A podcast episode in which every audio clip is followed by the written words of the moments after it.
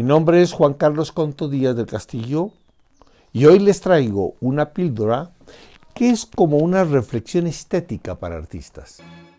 Arte y metáfora.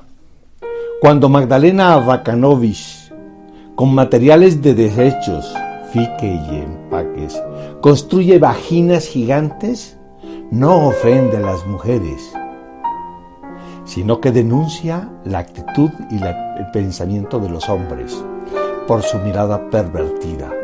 ¿Y eso explica por qué no hay cabezas en su obra y cómo o cómo ellas ruedan, dejando los rostros sin identidad?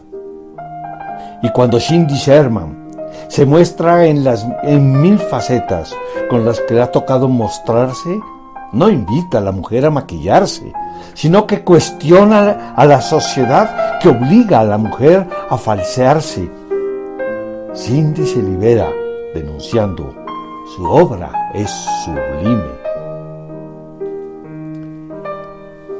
El arte libera las cadenas que crean los perjuicios y nos tiene sometidos, porque el arte es libertad, para pensar, liberar anclas y velas para navegar en aguas turbulentas. Gauguin se sentía víctima del sistema que lo esclavizaba y se liberó pintando cómo y en el espacio de la cultura primitiva.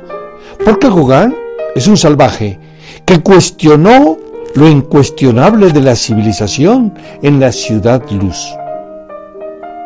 Como Kinghorst, que muestra en su más dolorosa decadencia la civilización, cuando en la basura de Nueva York encuentra una obra de arte.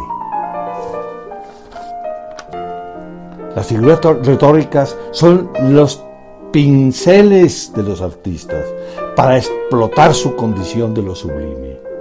El paradigma de lo bello lo hace Trisas Wilkin cuando pinta las tres gracias y nos da una cachetada a Francis Bacon cuando coloca al Papa Inocencio IV en su trono sumido en la impotencia.